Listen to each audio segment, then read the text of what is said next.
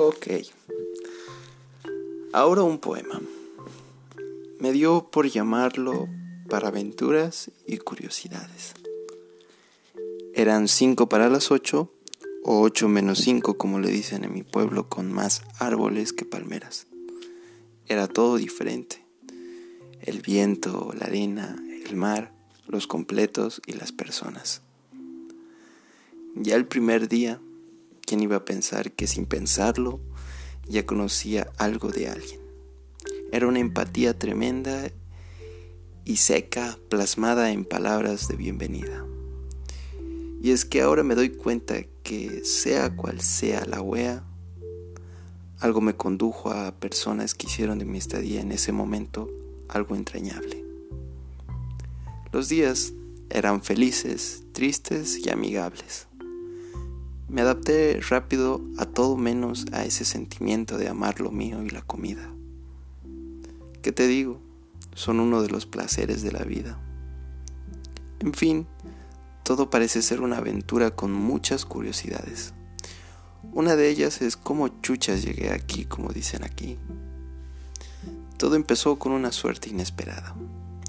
Uno tiene que tomar decisiones y ya está a punta de espada leyendo muchas vidas, muchos maestros, tomando agua diariamente y tratando de acordar de llevar las llaves de su casa todos los días.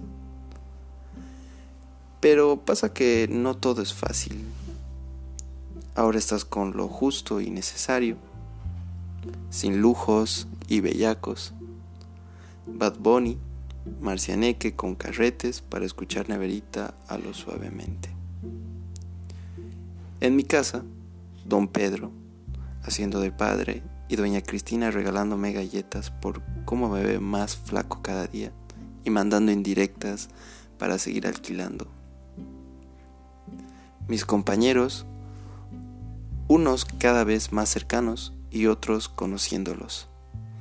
Entre ellos existe una diversidad de universos y curiosidades. Están los pololos, los bohemios y bohemias, las del apruebo y rechazo, las amables y cordiales, el Diego y el Roro. En definitiva, en general todos son Solo que aún no entiendo cómo les causa todo el tiempo mis chistes risa. Bueno, ni modo, puta que rico. En conclusión, puedo decir que soy feliz, pero no mucho. Estoy amando el momento, pero eso sí, como dijo don Pedro cuando perdí las llaves, sé lo que es vivir lejos de tus seres queridos.